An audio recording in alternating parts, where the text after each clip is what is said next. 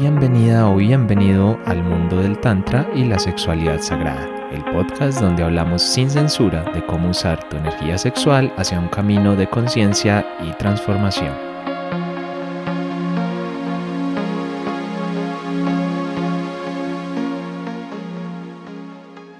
Hola, hola a todos, ¿cómo están? Bienvenidos una vez más a este podcast de Tantra y sexualidad sagrada y sexualidad consciente y relaciones conscientes. ¿Y por qué estoy diciendo todos estos apellidos? Pues básicamente más que apellidos, lo que estaba diciendo era sinónimos, pero tiene una razón de ser muy especial hoy porque me voy a dar un gusto acá con todos ustedes de conversar con una mujer, bueno, que la conocí precisamente en este mundo del Tantra hace hace un tiempito y, nos hemos ido acompañando ahí en el proceso y como le decía ella, ahora que estábamos como en el preprograma, eh, le dije, no, empecemos a grabar porque si no esto se nos va a complicar, que podemos hablar horas y horas seguidas, porque hay un tema que nos une más allá del tantra y es el tema de las relaciones, de las relaciones sanas, de las relaciones conscientes, de las relaciones libres, sobre todo de, ese, de conectar más con ese amor verdadero. Y ahí pues incluso ya van a ver, ella tiene hasta más experiencia que yo en lo que ella llama relaciones disidentes, así que hoy vamos a estar, bueno, ella no sé si lo sacas de otro lado, ¿no? Pero, pero digo así porque así me planteó el tema y me pareció fascinante, así que quédense porque vamos a hablar muchas, muchas cosas interesantes de cómo replantear las relaciones y entender nuestro modelo relacional. Pero antes de eso, le doy la bienvenida aquí a María Paulina, mi compañera de hoy en este podcast. ¿Cómo estás? Hola Esteban, muchas gracias. Estoy muy feliz de estar acá y de hablar de este tema que eh, resueno contigo, pues me apasiona el tema relacional y yo creo que desde muy chiquita me ha gustado mucho eh, y se ha ido transformando y se ha ido organizando y pues es un aprendizaje que además no para, no tiene límites, que creo que es parte de lo que es sensacional en este tema.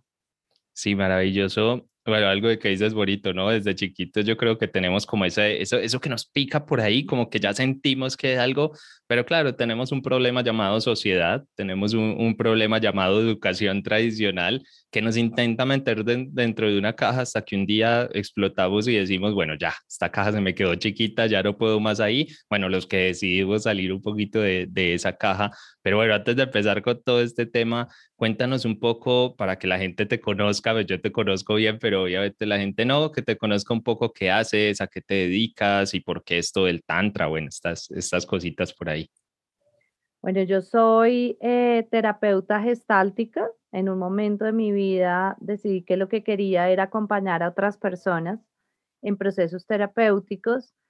Durante la formación como terapeuta me di cuenta que uno de los temas que más me apasionaba era el de sexualidad, que vuelvo y repito, era un tema que es un tema que me ha apasionado desde muy chiquita, eh, me generaba intriga y reconocía el profundo tesoro que hay en nuestra sexualidad, pues es lo, es lo que somos, pero también la cantidad de nudos que limitan esa vivencia desde la sexualidad.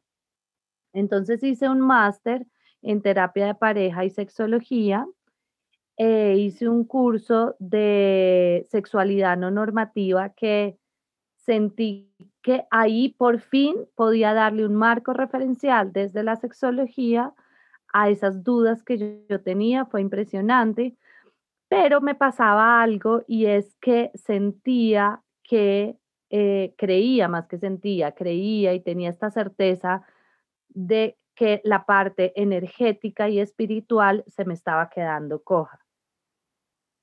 Entonces fue el momento en el que dije, yo necesito integrar esto energético y espiritual, no porque lo integre en todo lo que hago, necesitaba integrarlo desde mi formación. Entonces fue ahí que hice la formación como instructora de Tantra Kriya Yoga. Eh, eh, a esto le sumo toda la parte de movimiento consciente, conscientes de muchas líneas de trabajo eh, y, de, todo un trabajo de cuerpo e imagen desde la fotografía que, que hago con mi esposo. Entonces, ya en este momento, lo que te digo, creo que es un aprendizaje que no para.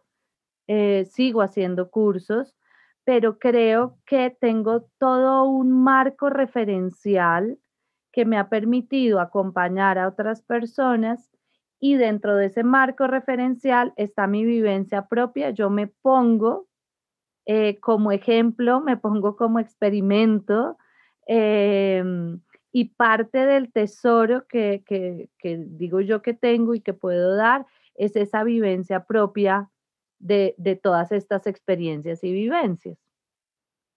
Genial, está, está fantástico. Sabes que dijiste algo que me parece muy chévere y, es lo de me pongo como experimento. Yo creo que todos los que entramos en este mundo, bueno, los que no entramos por negocio, Sí, y, lo aclaro no por hablar mal de alguien específico, porque no es que se me venga alguien en la cabeza, sino que muchas veces este tipo de formaciones, como que puede ser sexología o este tipo de cosas, muchas personas lo toman como en plan de, bueno, una opción más de vida, ¿no? Una opción financiera, una opción de hacer terapia, una opción de hacer cosas, pero algunos no entramos con esa intención, entramos más, obviamente luego lo aplicamos, pero entramos con la intención de decir, eh, es que hay algo, ahí hay algo que me resuena, ahí hay algo como que tiene un saborcito para mí y pues yo quiero experimentarlo en mí y nos convertimos un poco en eso, ¿no? Como en, como en nuestro propio laboratorio, ¿no? Como nuestros propios experimentos y ahí, y ahí es donde vamos avanzando y aprendiendo y sé que tú lo haces así porque más allá de todo lo que dijo, la verdad es que más allá de los estudios, lo que sí puedo decir es que tú eres una practicante realmente de esto, de esta vida tántrica, ¿no? De esta vida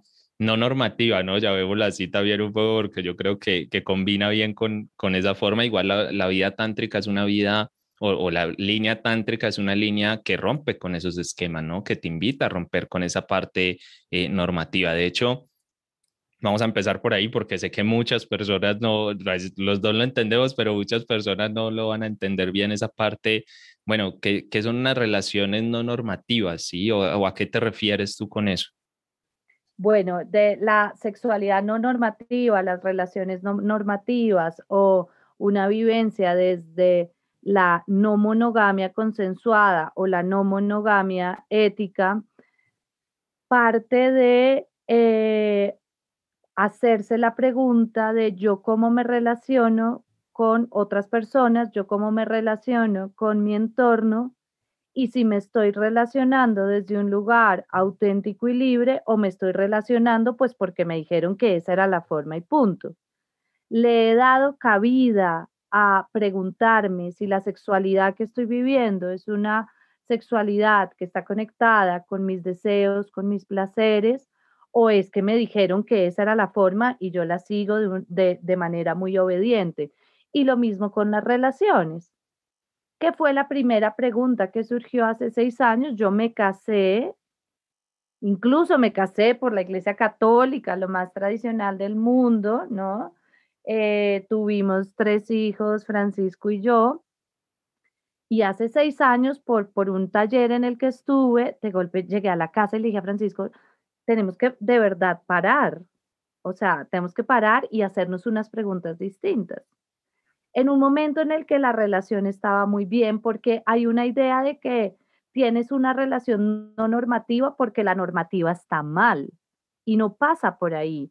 No es para solucionar las relaciones, es para que tengas una vivencia auténtica, para que tengas una vivencia libre, para que tengas una vivencia satisfactoria, ¿no? Entonces yo siempre me había cuestionado el tema de la monogamia a mí me parecía que no cuadraba y en mi casa lo primero que me dijeron es que la monogamia no tenía sentido. Em, sin embargo, pues la relación que tenían mi mamá y mi padrastro, pues es una relación de exclusividad, ¿no? Entonces era, había mucha información muy enredada ahí, pero digamos que yo crecí en un lugar, en un hogar, en un núcleo familiar donde la monogamia era cuestionada, donde se hablaba de sexualidades de otros lugares. Sin embargo, mi, mi entorno pues era totalmente normativo y puedo decir que totalmente heteronormativo, ¿no? Sí, de hecho es lo tradicional en estas, en, esta, en estas sociedades, sobre todo pues la gente que nos escucha que es de habla hispana, eh, creo que ahí hay todavía más esa, esa heteronormatividad, ¿no? Que, bueno, cada vez se va rompiendo más, pero que no ha sido fácil para muchos de nosotros como entenderla, ¿no? Porque es como salirte de la caja, es romper algo más y ir mucho más allá de lo que, de lo que normalmente hemos ido. Y eso que, bueno, en tu, en tu casa entonces se hablaba al menos algo de sexualidad, o sea, ya, ya eso es mucho. Sí, eso ya era mucho, yo tenía esa base, pero sin embargo, las, claro, una cosa que yo creo que es muy importante, Esteban, y es cuánto hablamos desde la teoría, que era lo que pasaba en mi, en mi casa, pero que te está reforzando la cotidianidad, mm. ¿no? Entonces, claro, Simón de Beauvoir y el feminismo y el amor libre, pues eran el pan de cada día desde lo teórico. Sin embargo, ya desde la práctica teníamos unas vidas supremamente tradicionales. Entonces, este, esto heteronormativo tan fuerte, donde, donde la relación válida es la relación monógama, eh, heterosexual, ¿sí?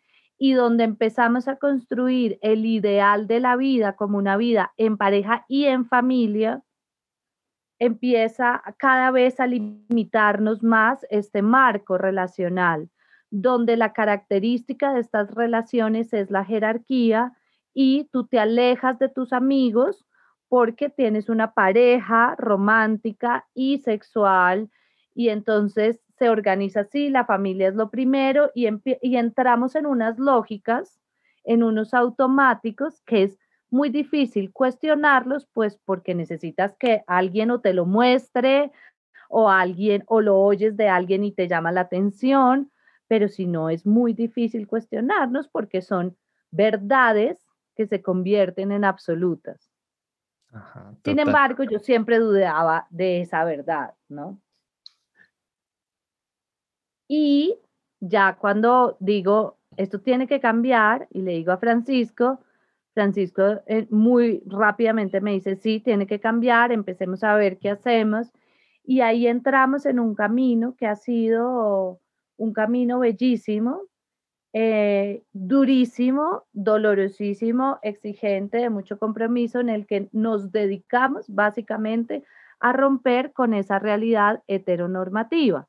Cuando yo fui a hacer la formación de Tantra, lo primero que le pregunté a Lucía precisamente es, si ella tenía esta mirada del tantra que yo creía que muchos tenían, totalmente desde la relación heterosexual, porque si era así, a mí no me interesaba hacer esa formación. Yo le conté que yo me nombraba en ese momento como, como una mm, persona bisexual, entonces que si lo que iba a reforzar era por lo que yo estaba peleando, pues no me, no me interesaba. Y pues la visión de Lucía, todo lo contrario, entonces dije, esta, esta sí es la mía, ¿no? como que esta, esto donde, estos talleres donde reforzamos la idea de pareja heterosexual, pues me parece que pueden hacer más daño que beneficio, ¿sí? Como, como hablemos del encuentro diádico, del encuentro día dos. Ya veremos o ya verá cada cual cómo se da ese encuentro día dos. Claro que ahí es donde, donde creo que dices algo interesante de, bueno, dos, bueno, muchas cosas interesantes, la verdad, pero, pero la primera es entender entonces que esas relaciones disidentes, esas relaciones no normativas, pues son simplemente construir nuestra propia relación, es decir, no, no, no creerte lo que han dicho por ahí o lo que está en la película de Hollywood, que sí, que se ve bonito, que vean la película, que disfruten, la que lloren, hagan lo que se les dé la gana con eso, pero luego en sus relaciones no intenten aplicar la película de Hollywood, porque es que no va a funcionar. Es más, no intenten aplicar la película de sus padres, que de hecho es lo que yo veo en terapia de relaciones todo el tiempo, es como tratando sin saberlo, pero tratando de replicar un poco eso que vieron en su casa, tratando de replicar lo conocido.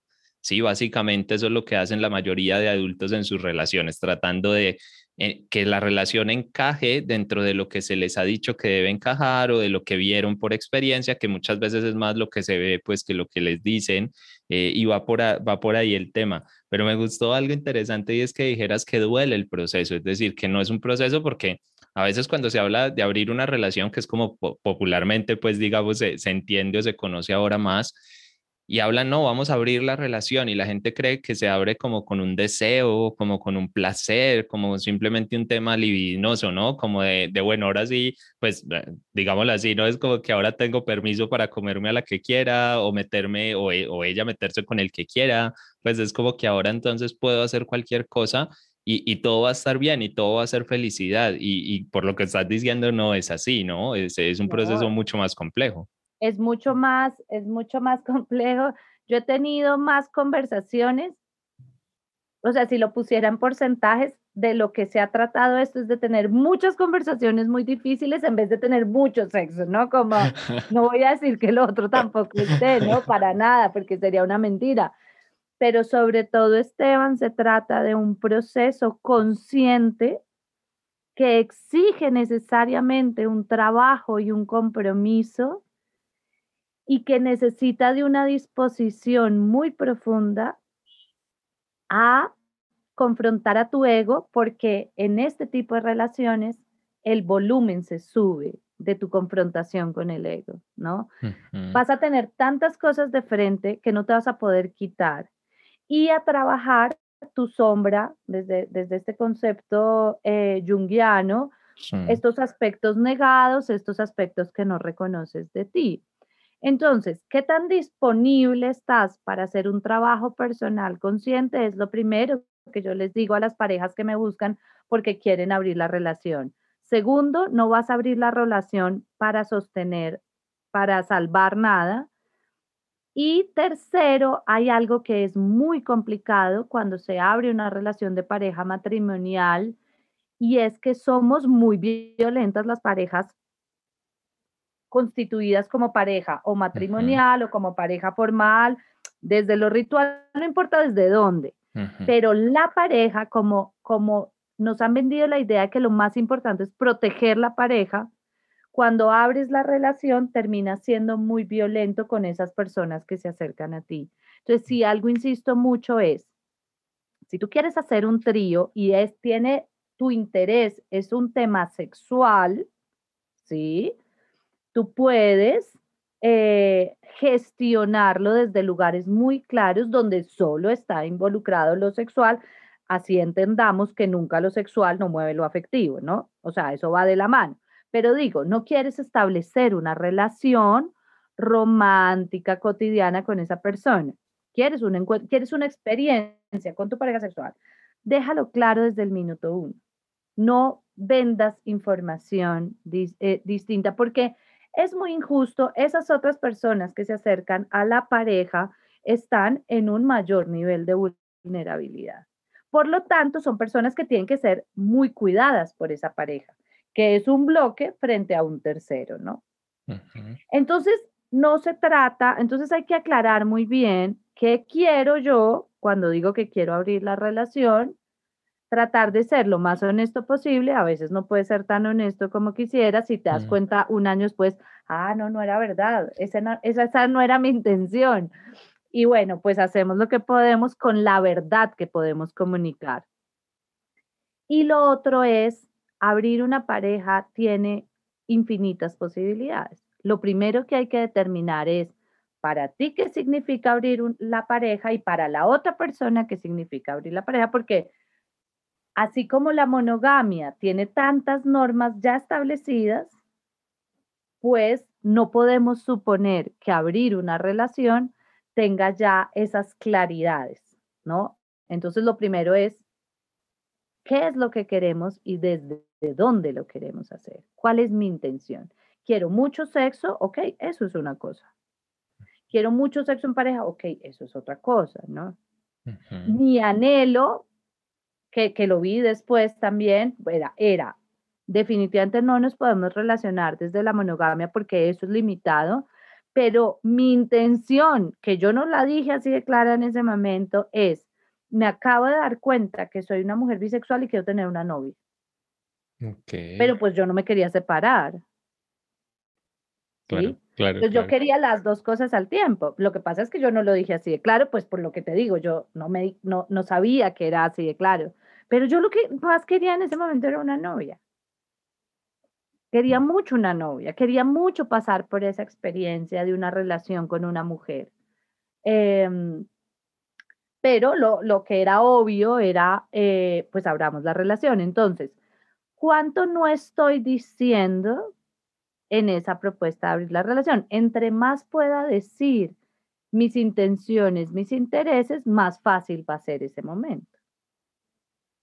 Muy interesante, muy interesante porque eh, tienes razón en varias cosas eh, y yo voy ahí como tratando de recoger un poco para, para que las personas se les vaya quedando el mensaje porque creo que el mensaje de esto está siendo valioso, potente, interesante, pero hay que entenderlo bien, ¿no? Porque a veces se entiende esa relación abierta como un permiso para y, no se trata de un permiso para, ¿no? Es, eh, va mucho más allá, incluso mucho más allá del sexo, ¿no? Que a veces tiende a ser como esa, a veces tiende a ser como el, el supuesto motivador, pero hay que entender que nosotros no nos entendemos a nosotros mismos del todo. Y así como tú puedes hablar ahora con esta claridad, estoy seguro que hace años no podías hablar con esta misma. Es, es, ridículo porque son terrenos pues inexplorados, son terrenos donde todavía no nos conocemos bien y es algo que tendremos que ir construyendo y abriendo y abriendo en el proceso. Y esto no se trata de ir en contra de una doctrina específica o algo así, pues en el sentido de decir, eh, no, es que tú debes tener las relaciones de esta manera, que de hecho hace, hace un poco tiempo me llegó un correo, bueno, hace unos meses, bueno, que no te lo voy a decir, pero yo sé que te vas a, sé la cara que vas a poner cuando te cuente esto, que no sé si lo viste, me imagino que no, pero espero que no. Eh, pero me llegó un correo de alguien que trabaja en estos temas y así, bueno, sin, sin decir nombres porque no vale la pena, pero resulta que esta persona pues parece que tiene como una relación abierta o algo así, no lo sé, o, dieron ese paso en su relación y entonces estaba vendiendo como una charla, un curso, no sé, algo así, diciendo las relaciones monógamas no funcionan, eso es imposible, ninguna relación monógama es real, eh, todas las relaciones deben ser abiertas porque esa es la naturaleza del ser humano. Eh, que, que, yo sé más o menos qué vas a decir, ¿no? De la, de la locura, de la locura, ¿qué es eso? Porque, a ver, y, lo vendió un poco, ¿sabes? Como que, como la solución a la infidelidad, por eso era que te lo quería comentar, porque decía, el ser humano por naturaleza quiere estar con otros y otras, entonces la solución a la infidelidad es tener una relación abierta. Y yo dije, si alguien se mete en eso así, se va a pegar una estrellada porque no es una solución para la infidelidad, ¿o sí? No, no, no, no, no, no, no, no, yo no puedo con esas cosas, mira, me, me erizo de, de, la, de, la, furia, ¿no? Yo sabía cómo te ibas a poner, yo le digo, no le digo. no, porque es que somos muy atrevidos, de verdad, como seres humanos en general, o sea, si a mí alguien me dice que lo único posible y lógico es la monogamia, pues voy a reaccionar exactamente igual. Y yo creo, Esteban, que esto es fundamental de hacer como un ajuste y una diferenciación. Yo la hago en el acompañamiento y, terapéutico y es, la monogamia tiene una carga de contenido sociocultural donde hablamos del amor romántico, donde hablamos de la tradición católica, donde hablamos de la infidelidad o la fidelidad como el amor, de todo un sistema socioeconómico también que necesita pues de esta familia para sostenerse, en fin. Tiene mucha carga limitante y útil para un sistema que hemos, que hemos asumido, ¿no? Por lo tanto, decir, pues claro, eh, eh, me funciona la monogamia porque la elijo libremente, pues no estás eligiendo algo libremente porque está cargado de información. Entonces, ¿desde dónde es esa supuesta decisión libre? Eso no es lo mismo que la exclusividad elegida en la relación de pareja, ¿no? Y hay algo muy importante con ese correo que, que creo que es fundamental ir entendiendo ya la diferenciación de lo que hablamos cuando, cuando yo critico la monogamia, yo estoy criticando un sistema de creencias y de valores. Que me parezca que está bien la monogamia, definitivamente no.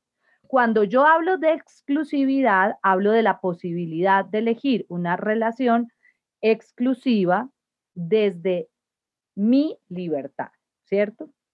Entonces, cuando tú dices que todos nos nos gustan unas personas en ese correo, nos gustan más personas. Yo puedo creer que sí. Mm. Pero acordémonos que la vivencia de nuestra sexualidad no es la de los animales. Así nos encanta hacer estudios comparativos con los animales. No es verdad que seamos animales y hay una diferencia radical con eso que estás diciendo y es nuestra sexualidad es una cualidad y no es un instinto. Por lo tanto, es algo que yo gestiono, es algo que yo organizo, es algo que yo determino. Yo no me voy con una pelvis posesa persiguiendo gente y como tengo una relación abierta, entonces ya no soy infiel a mi marido. No, no, no, no, no. a mí me puede gustar todo el mundo, de hecho me pasa, a mí casi que la humanidad entera me gusta, yo siento atracción sexual y romántica por demasiadas personas. Eso no significa que yo tenga que pasar a la acción con cada una de las personas que me atrae, porque es como si yo te digo, me gusta toda la comida y yo no paro de comer, ¿no? Por Dios, somos seres humanos, la sexualidad es una cualidad, no es un instinto no es una, y fíjate que hay mucho miedo del tantra en eso y es, no es una energía que se desborde. No, ¿qué tal que yo mueva mi energía sexual? Entonces no, yo no, yo no puedo controlarla. No, pero es que no somos, o sea, si yo veo a los perros acá en mi casa, pues ahí hay un instinto, hay, se relacionan desde lo instintivo, su sexualidad responde a los impulsos, pero nosotros no. Así, que yo sienta atracción sexual y romántica, que yo me excite con un montón de gente, no significa que yo vaya a pasar a la acción y a ejecutar acciones y no significa que vaya a ser una abusadora. ¿sí? No significa que vaya a violentar, si ya yéndonos hacia, hacia otros extremos. Entonces, claro, frente, frente a eso que dices, no, pues no tiene ningún sentido desde mi punto de vista plantearlo como la relación abierta es una solución a la infidelidad, eh, porque yo no creo que la, la infidelidad hace parte de esta construcción monógama. Si nos vamos a otra construcción, yo hablaría más de responsabilidad, de verdad, desde donde me comparto, desde donde cuido y otro tipo de palabras asociadas. O sea, no estamos buscándole un remedio a la monogamia, no estamos porque no son dos cosas totalmente distintas. Sí, no es como un antídoto, ¿no? No es como que aquí nos, nos, envenenaron y, le estamos buscando, buscando la cura. Y de hecho me encanta que lo digas porque, bueno, lo hablo desde mi experiencia personal. Yo tengo una relación que encajaría dentro de la monogamia eh, pero no porque dijimos a ah, la monogamia es lo normal, sino porque al final cuando tienes una relación tántrica, vamos a decirlo así, de hecho una de las primeras cosas, beneficios del tantra que yo me llevé cuando empecé con Kate, esto hace, hace pues cuatro años más o menos o cinco que ya llevamos en este cuento, yo creo que lo primero que aprendí fue a comunicarme, ¿sí? Y era algo que, que tú dices, bueno, yo voy al tantra para otra cosa, ¿no? Yo no voy, yo no voy a aprender comunicación, pero creo que fue lo primero que aprendí es, venga, ¿Usted cómo puede saber lo que está pensando la otra persona, no? ¿Cómo nos podemos entender? Porque incluso, aunque la monogamia, vamos a hablar de esa parte normativa, ¿no? Que está como socialmente construida, aún en esa construcción social no es igual para todos. ¿Sí? aún con todo el esquema social sigue habiendo diferencias menos, porque obviamente hay unos cercos, eh, digamos, eh, que la sociedad pone y ciertas barreras, pero al final no es igual, o sea, no es para nada igual entre todos. Y de hecho a mí me pasa mucho en sesiones y en, terapias que alguien me dice, no es que para mí, hay personas que me han dicho, no es que para mí que se acueste con otra persona no es infidelidad, o sea, a mí eso realmente no me importa, desde que no se enamore. Por ejemplo, me han, me han llegado a decir cosas así. Y yo como le digo a esta persona, está mal. O sea, eso que usted cree está mal. ¿Por qué? O sea, como a cuenta de qué le puedo decir yo eso, esa es su verdad. Pero claro, si yo no lo hablo con mi pareja, entonces el día de mañana, no sé, esta chica, porque esa vez me lo digo una chica, pues no se va y se acuesta con alguien porque para ella eso no es infidelidad, pero resulta que para su novio sí. Claro. Y entonces ahí es donde se arma el problema.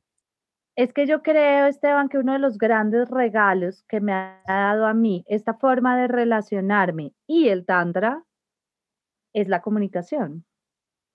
Porque el tantra me, el gran regalo que me ha dado la comunicación es pues porque en, la formación que compartimos tú y yo, primero y que me pareció fundamental, lo agradecí, lo valoro mucho, eh, fue una experiencia individual.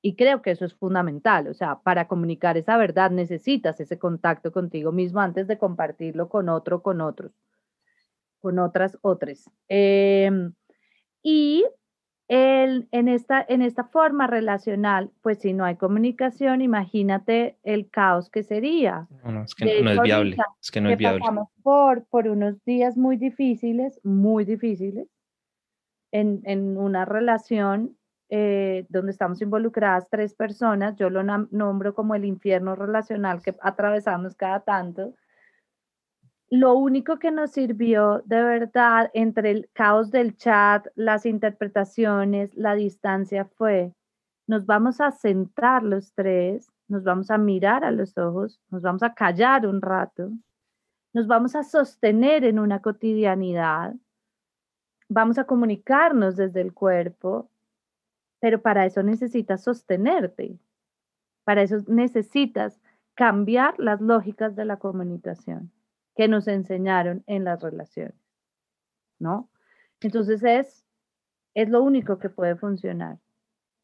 Vamos a mirarnos, vamos a vernos, vamos a oírnos, ¿no? Como vamos a sentirnos con todos los sentidos, que para eso tenemos varios, ¿sí? No solo desde lo discursivo, porque en lo discursivo nos perdemos un montón.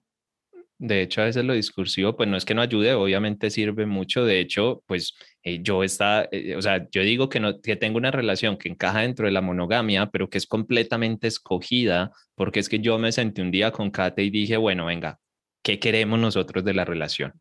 ¿Es suficiente? ¿No es suficiente? ¿Quieres explorar nuevas cosas? ¿Quieres ver nuevas cosas? ¿Estás bien así? Y dentro de esa conversación muy seria que tuvimos antes de casarnos y todo el cuento, dijimos, yo le dije, pues no, la verdad es que ahorita pues no siento ninguna necesidad particular, es decir, no la tengo y ella tampoco la tenía. Entonces dijimos, ah, pues bueno, entonces nuestra relación es así por, por la lógica, ¿no? Por lo que queremos y por lo que estamos buscando, pero solamente por eso. Y si algún día lo tenemos que reevaluar, porque como pues somos seres humanos y vamos cambiando, pues nos sentaremos y lo hablamos y está la confianza más absoluta para podernos sentar a, hablar y a conversar cualquier tema o cualquier cosa que en su momento, como dices tú, pues bueno, no sé, ahí se nos abrirá ese infierno relacional en el que, en el que nos metemos cada tanto. Y es que fíjate que algo muy bonito de las relaciones no normativas precisamente tiene que ver con, con, con varias cosas. Una es, no son, no necesariamente, no son estáticas ni rígidas. Si nosotros como seres humanos cambiamos todos los días, no puedes pretender que las relaciones en general sean estáticas hay algo que es muy difícil de entender y que yo hablo mucho de eso, y es entender que no tienen que ser perdurables en el tiempo y que el tiempo no es lo que califica el éxito o fracaso de las relaciones. A mí me pasa mucho, no sé si te pasa a ti en terapia, cuando la gente me dice, pero ¿por qué mis papás sí pudieron? Mm, Porque lo perdurable es lo válido, como ya he tenido dos matrimonios eh, fracasados, eso es igual a un fracaso mío y es no, es que las relaciones no tienen por qué ser perdurables. Si perduran, maravilloso. Si se transforman, maravilloso. Pero la validez y el objetivo no es que sea perdurable. Yo siempre digo lo mismo y es, el día se acaba y la noche se acaba. El año se acaba, las estaciones se acaban, las células mueren y nacen otras. Pero como seres humanos decidimos que lo único que no se va a acabar es la relación de pareja. que es así, no. Y fíjate que es todo lo contrario a nuestra realidad en el planeta, ¿no? Todo lo contrario a nuestra realidad como humanidad, y es que somos cíclicos, hay comienzos y hay finales. Cuando podemos entender eso en una relación, pues le quitamos una carga enorme a tener que hacer perdurable algo que solo tiene sentido que perdure hasta que se están viendo beneficiadas las dos personas. Si no tiene sentido y no es desde el amor, porque muchas veces te puedes separar de una persona que amas, porque esa relación pues ya no está teniendo ningún sentido, ¿no? Entonces no necesariamente son perdurables, no tienen que escalar en el tiempo. Em, la otra persona no me completa porque yo no soy un ser incompleto para que venga mi media naranja, sino que nos compartimos. Eh, y todo esto que va siendo cuestionado, pues a lo que me va llevando es a liberarme y encontrar otras posibilidades, ¿sí? Y creo que es muy importante en una relación elegida exclusivamente cada tanto chequear. Bueno, ¿tú cómo estás? ¿Tú cómo te sientes, no? Bien, me sostengo en esta decisión, el otro día pensé tal cosa, el, como está perfecto. Sí, total. Bueno, no creo que a ti te vaya a pasar, pero podría pasar que algún día digas, me cansé de todo este drama relacional y mejor quiero una sola y ya nomás no creo, pues conociéndote no creo, pero, pero puede mm, pasar. Yo creo que lo que me puede pasar es que me puedo querer ir al Tíbet. Más que quiera una relación, quiero una sola conmigo. Ninguna, todos me voy ya de aquí. Sí, mira que es un poco, es un poco eso, sí, yo siempre lo digo en este podcast, no lo hemos hablado tanto porque siempre hemos hablado más en clave tantra, pero creo que es el primer espacio que le dedicamos como tal a las relaciones y hablar de la relación tántrica, la relación consciente, de lo que es pues ahora, mm, yo digo que es una moda, ¿no? De, de relaciones abiertas y no sé qué. Digo moda porque se está hablando más, no porque el tema sea una moda ni, ni obviamente que es algo mucho más importante, eh, pero, pero digamos que ahora está el boom, ¿no? Hace 10 años pues eso prácticamente ni se, ni se hablaba ni se mencionaba eh, socialmente. Y yo pues en el otro podcast que tengo que sí lo hablo mucho más, yo siempre insisto en algo y lo repito, yo creo que episodio de por medio y es, la gente cree que las relaciones de pareja existen para hacerte feliz, para darte seguridad, para completarte, para es como si esa fuera la función de las relaciones en la vida y la sociedad lo vende así, ¿no? No culpo a nadie porque la sociedad, no, la película cuando se acaba, cuando somos felices juntos, ¿no? Para eh, siempre. y además para siempre, ¿no? Con ese, con ese mote ahí que no tiene sentido, no tiene ningún sentido. Para, desde mi punto de vista, que fue un poco lo que dijiste, pero en mis palabras yo siempre les digo, una relación de pareja única y exclusivamente tiene una función en nuestra vida y es darnos oportunidades para sanar, para vernos, para reconocernos, no más no tiene ninguna otra función. Y en ese orden de ideas, la relación de pareja va a durar hasta el día que eso siga teniendo sentido. Es decir, hasta el día en el que tú y yo sigamos siendo un reflejo el uno para el otro y haya oportunidades de sanación mutuas. ¿Sí? O a no ser pues que ya se vuelva un infierno relacional muy fuerte y entonces hay que tomar otras decisiones, pero, pero como tal, entonces se puede acabar en cualquier momento. Yo siempre le digo a la gente, a ver, que a mí me ven con Katy y dicen, no, como la pareja maravilla, pues toda la vida y la gente se ve mucho en nosotros, y yo les digo, pero es que yo estoy dispuesta a que esta relación se termine mañana mismo. O sea, que, que me va a doler, ¿no? Me va a doler, pero es, que eso no quiere decir que no duela, no quiero decir que no duela, pero, pero es que si yo no tuviera esa disposición en mi cabeza, ¿cómo hago para vivir en una relación? A mí eso, a mí eso sí me parece el infierno, vivir en una relación pensando en que no se puede acabar, a mí eso me parece una locura.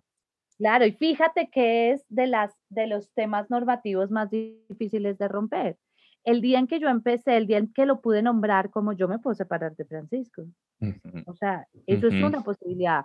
Y ahorita con, con, con, con, varios vínculos es, cuando apenas yo toco ese lugar con un vínculo de decir, esta relación se puede acabar, es cuando me siento más libre en esa relación. Esa conciencia, porque no pasa solo por decirlo, yo te lo puedo decir desde la teoría, claro. súper bonito, ¿no? Pero hay una sensación, hay una certeza en la que yo digo, esto de verdad se puede acabar. Y es como, pues por supuesto que se puede acabar, porque llega el momento en el que no tiene ningún sentido, en que pierde el sentido. Y no hay que forzarlo para nada. ¿no? De hecho, cuando se fuerza es que terminan pasando algunas cosas no tan agradables y terminamos viendo pues muchas de las consecuencias que de hecho esa, esa heteronormatividad y, esa, y esas relaciones eh, pues monógamas por cultura, eh, han traído ¿no? a la sociedad tantos desmanes y tantas cosas que ocurren, personas que en una tanta violencia, personas que en una edad adulta pues están ahí porque están ahí, pero eso, pero eso ni se le puede llamar relación de pareja. De hecho, yo a la gran mayoría de personas cuando estoy en terapia, una de las preguntas que les hago es, bueno, la relación de tus padres, ¿no? ¿Cómo la calificarías, no? ¿Te gustaría llegar así? Y la gran mayoría me dice, no, es decir, me dicen, ah, hay algunos casos que sí, pero la gran mayoría me dice, no, no, o sea, es decir, ellos están ahí porque se aguantan, están ahí porque se acostumbraron, están ahí porque les da miedo separarse, pero, pero rara vez me dicen, no, están ahí porque se aman con locura y están creciendo y sanando y no sé qué, pues obviamente eso no, no, no pasa, ¿no? No es esa normalmente la observación. No, y fíjate que es precisamente pues esa relación desde tantos lugares refuerza refuerza eh, el machismo con todas las violencias que, eso carga, ¿no? Eh, y a mí me impresiona mucho Esteban porque pues criada en un hogar feminista, digamos que yo creo con una mirada feminista, no activista, pero sí feminista, con todo y eso, hay muchos momentos en los que yo me veo reforzando ese machismo. Claro. Pero con toda, y yo digo, ¿cómo acabo de decir yo esto? ¿Qué es esto? Y ahorita uno de los acompañamientos que fue en esta, en esta etapa dura que acabamos de pasar, uno de los acompañamientos, una de las miradas que fue más importante para mí fue precisamente una mirada de una amiga muy feminista, que pudo nombrar y yo pude organizar, ¿cierto? Como una cantidad de cosas que yo no estaba teniendo en cuenta. Entonces, imagínate la exigencia que supone en términos de deconstrucción, pues todo esto que estamos hablando. O sea, no es un juego y no es para tener más sexo, claramente. Claro, si eso fuera como que, como que más sexo sin, sin pagar ningún precio, sin hacer ningún esfuerzo sobre todo, sin hacer, porque construir, si algo, pues obviamente hoy el tema me, me, fascina, no, no para mí, porque pues yo al final tengo mi relación construida como la tengo, pero pues, me dedico a esto, entonces lo estudio todo el tiempo.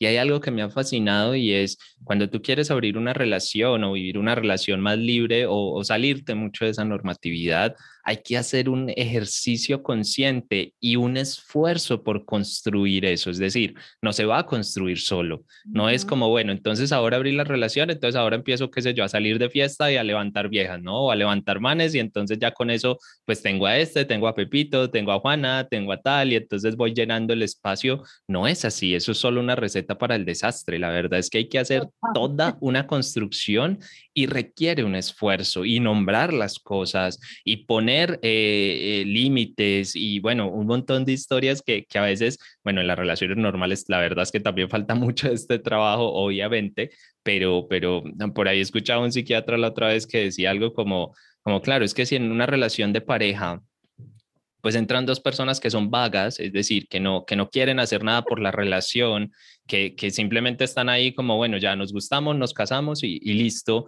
pues ¿qué va a salir de esa relación? ¿No? Una relación pues vaga. Sí, a mí me encantó, me encantó como lo digo. Me encantó. Me encantó. Me encantó. Sabes qué, yo insisto mucho en algo y es primero hay una, hay una sobrevaloración de la comodidad.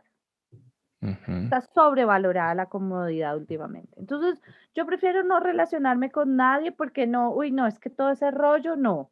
Yo prefiero ser infiel y no abrir la relación en un proceso consciente porque no es que eso es muy difícil. Y es, y acaso es que nuestro valor, nuestro nuestro valor principal como seres humanos es que en qué momento decidimos que era la comodidad. Que es difícil, claro, pero es que lo que dices tú me parece súper importante y es que cualquier relación implica un esfuerzo, implica una comunicación. Ay, no, es que qué mamera tener tantas conversaciones.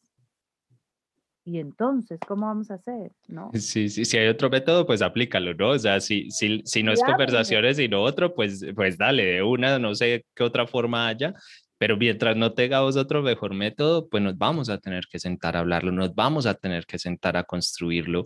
Eh, no podemos esperar a que, que, a ver, qué es lo normal. O sea, si las parejas se comunicaran y hablaran, yo no tendría trabajo. O sea, no, yo no tendría, yo no tendría nada que hacer. O sea, sería la cosa más, más sencilla de este mundo, pero no lo hacen. Trabajo, totalmente. Nos, nos, toca dedicarnos a otra cosa, ¿no? Nos toca empezar a hacerle otra cosa y hay que entender algo importante y es que las relaciones, yo decía ahora, son algo para sanar y eso significa algo y es que te van a enfrentar a tus miedos, sea relación cerrada, abierta, monógama, eh, heterosexual, eh, bisexual, bueno, lo que sea, lo que sea como la quieras nombrar, siempre, siempre te va a enfrentar a tus miedos, porque la relación de pareja es un espacio de profunda vulnerabilidad, donde la otra persona va a llegar a puntos donde normalmente no llegan. Es decir, la sociedad normal no llega, pero esa persona sí va a ir más allá, más allá de esa sombra, más allá de ese ego, y entonces ahí te vas a sentir vulnerable y vas a reaccionar. Tus miedos se van a, a disparar. Entonces, todo esto hay que tenerlo en cuenta porque no es que te escapes de eso por una relación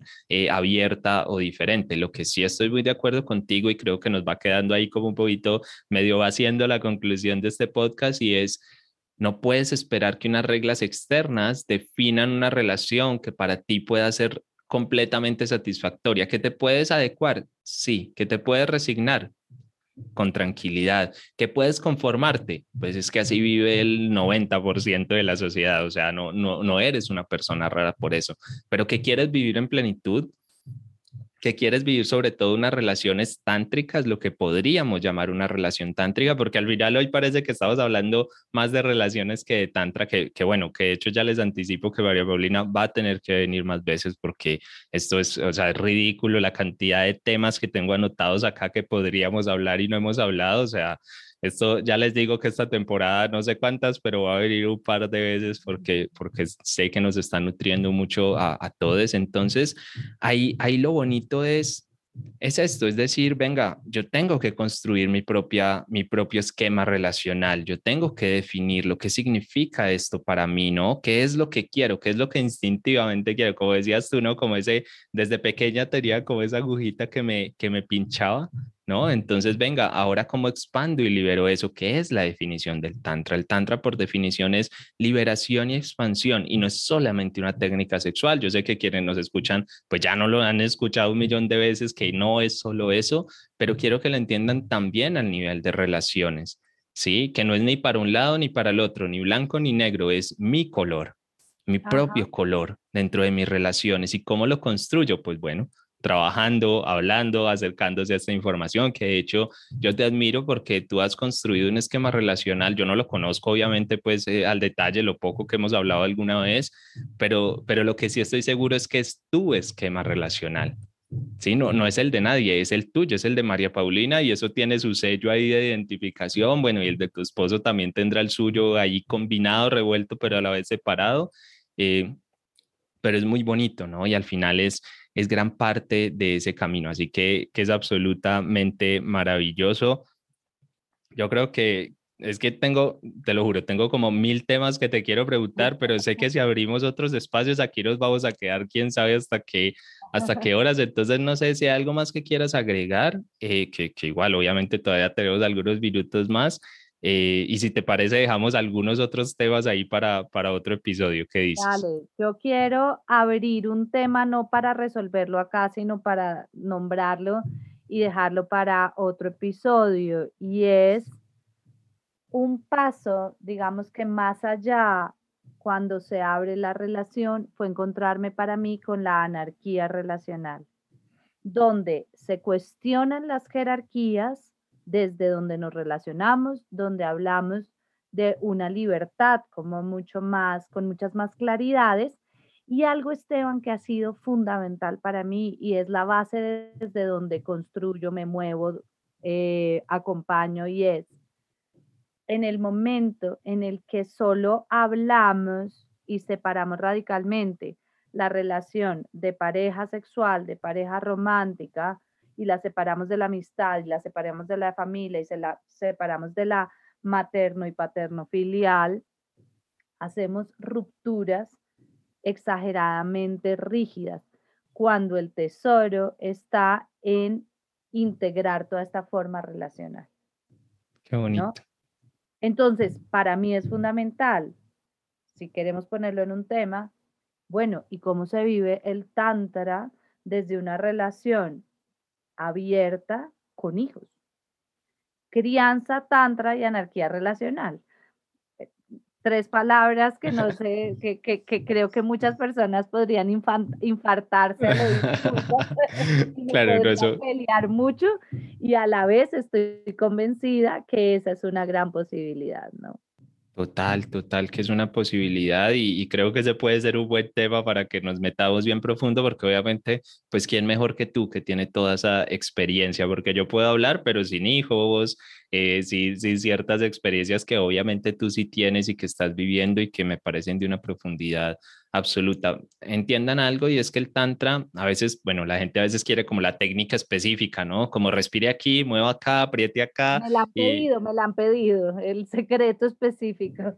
Todo el tiempo, todo el tiempo cuando nos escuchan hablar de tantra quieren eso, quieren como el movimiento específico, pero hay que entender que más allá de un movimiento específico, el gran el gran secreto, no el gran secreto, más bien el gran beneficio o el gran proceso del Tantra es liberarte y expandirte. Y en esa liberación y esa expansión ya no existe tal cosa como el mueva acá y apriete acá. Es decir, sí, hay técnicas de eso más corporales, digámoslo, más físicas y que mueven ciertas cosas a nivel energético, eh, pero al final lo que estamos haciendo con un podcast como este es decirles, hey, venga, lo que usted ha creído de relaciones, de amor, de pareja, de no sé qué, probablemente esté viciado, bueno, probablemente no, seguro está viciado por una concepción social y por unos esquemas tradicionales no tiene que pensar como nosotros, ¿no? Mira, de hecho aquí nosotros nos entendemos súper bien en este tema, pero tenemos una estructura relacional completamente diferente y, y no pasa nada y nos podemos entender, pero nos cuestionamos esa estructura en algún momento, no nos, no nos tragamos el cuento, ¿sí? Y, y, dijimos, bueno, vamos a construir nuestra propia historia. Así que el Tantra es eso, el Tantra es liberación y expansión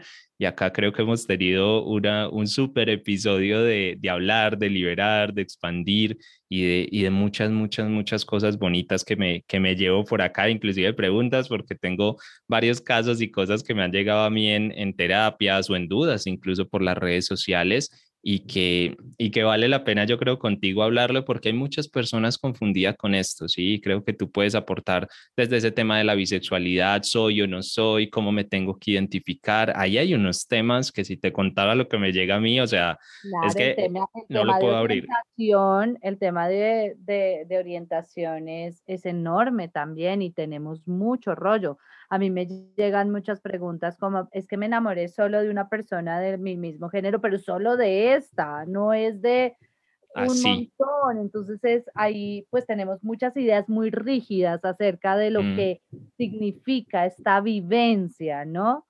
Y pues finalmente volvemos a lo mismo y yo creo que esto es clave y por eso el tantra es un tesoro.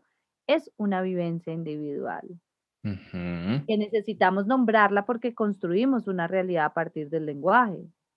Entonces sí, nombrar tiene sentido, las etiquetas tienen sentido, pero que cada vez podamos ponerle unas palabras que nos correspondan más. Total, está, está muy bonito y bueno, ahí les dejamos incluso abrebocas ya para los, para los próximos episodios. ahí, les, ahí les queda de, de, todo un poquito, de verdad que esta charla, pues a mí es que me apasiona, o sea, me apasiona el tantra y me apasiona el tema de las relaciones eh, de pareja, entonces, y la relación sobre todo con el amor. Entonces, obvio, para mí esto es un disfrute. Yo estoy acá como, no sé, niño pequeño en Disneylandia, pues así, en su salsa, pero sé que, bueno, tú tienes obligaciones y la gente que nos está escuchando también, así que, así que nada, lo vamos a dejar acá por hoy. Eh, agradecerte obviamente en el alma por estar acá. Tú sabes que valoro un montón que saques un ratico para para conversar acá y las personas que hayan resonado con tu mensaje, que digan, ah, a, ver, todo ese, todo ese cuento, a ver quién es esta que está contando todas esas historias, eh, cuéntales un poco dónde te pueden encontrar, dónde te pueden contactar y como esos daticos ya más eh, puntuales. Gracias, me pueden seguir en Instagram en MP Rubio Rojas, es donde más eh, comparto y donde más me comunico relacionado con, con todos estos temas. Bueno, perfecto. Ahí ya saben dónde escribirle y saben que a mí me encuentran en varias partes, pero creo que lo más fácil es que en Instagram me encuentren en el proyecto que tengo con Kate, que es arroba pareja del alma y ahí con muchísimo gusto cualquier duda, temas nuevos que quieran para esta temporada. Eh, saben que estamos publicando episodios cada 15 días y, pues voy a seguir trayendo invitados, vamos a hablar de varias cositas, va, va, a haber temas, pero entonces si quieren que su tema no se quede por fuera de esta temporada, pues háganoslo saber, que ya saben que la última temporada se demoró como un año y medio en volver a empezar la segunda, así que, así que yo creo que es mejor que no, que no dejen la oportunidad de pasarlo, pero si lo están escuchando a tiempo, ¿no? Que eso se graba en junio del 2022 que a, esto yo sé que lo va a escuchar gente en el 2023, en el 2024, y entonces luego, luego me dicen, ay, pero usted dijo que vea que, que estaba a tiempo, ¿no? Bueno, está, estamos a tiempo en esa temporalidad, esto se publica como en julio, entonces mientras esté dentro del 2022, probablemente alcancemos. Así que muchas, muchas gracias a todos ustedes, de verdad. Eh, por estar acá, por escucharnos, por quererse acercar a esta forma bonita de relacionarse y conectarse con el amor. Y no sé si tú quieres decir un mensajito ahí de, de despedida. Yo repito, insisto, la posibilidad que tenemos de relacionarnos desde lugares auténticos, eh, libres y sobre todo desde una conciencia del cuidado muy distinta a la que nos han enseñado. Eh, y eso se empieza con varias preguntas de cómo, cómo quiero cuidar a ese otro, a esa otra, a ese otro y cómo quiero ser cuidada o cuidado. Bueno, ahí ya saben, ¿no? Un ejercicio de poner ese espejito al frente, ponerle la luz y decir, bueno, ¿quién soy? ¿Para dónde voy? ¿Qué quiero? ¿Con quiénes voy? ¿Y cómo voy? Así que esa es una gran invitación. Y por último, recuerden que esto es algo completamente gratuito, amoroso y abierto, que pueden encontrarlo en cualquier parte. Ayúdenos ahí suscribiéndose para que pues no se pierdan los otros episodios que salgan, pero sobre todo, compártanlo con alguien con quien crean que les puede ser de ayuda. Esta es la forma en la que compartiendo este mensaje amoroso hacemos entre todos de este mundo un poquito y cada vez mejor. Así que muchas, muchas gracias por estar ahí. Nos escuchamos dentro de 15 días con un nuevo episodio. Ahí los miércoles tempranito en la mañana tienen su nueva dosis de Tantra y sexualidad sagrada. Un abrazo y que tengan un muy, muy feliz resto de día.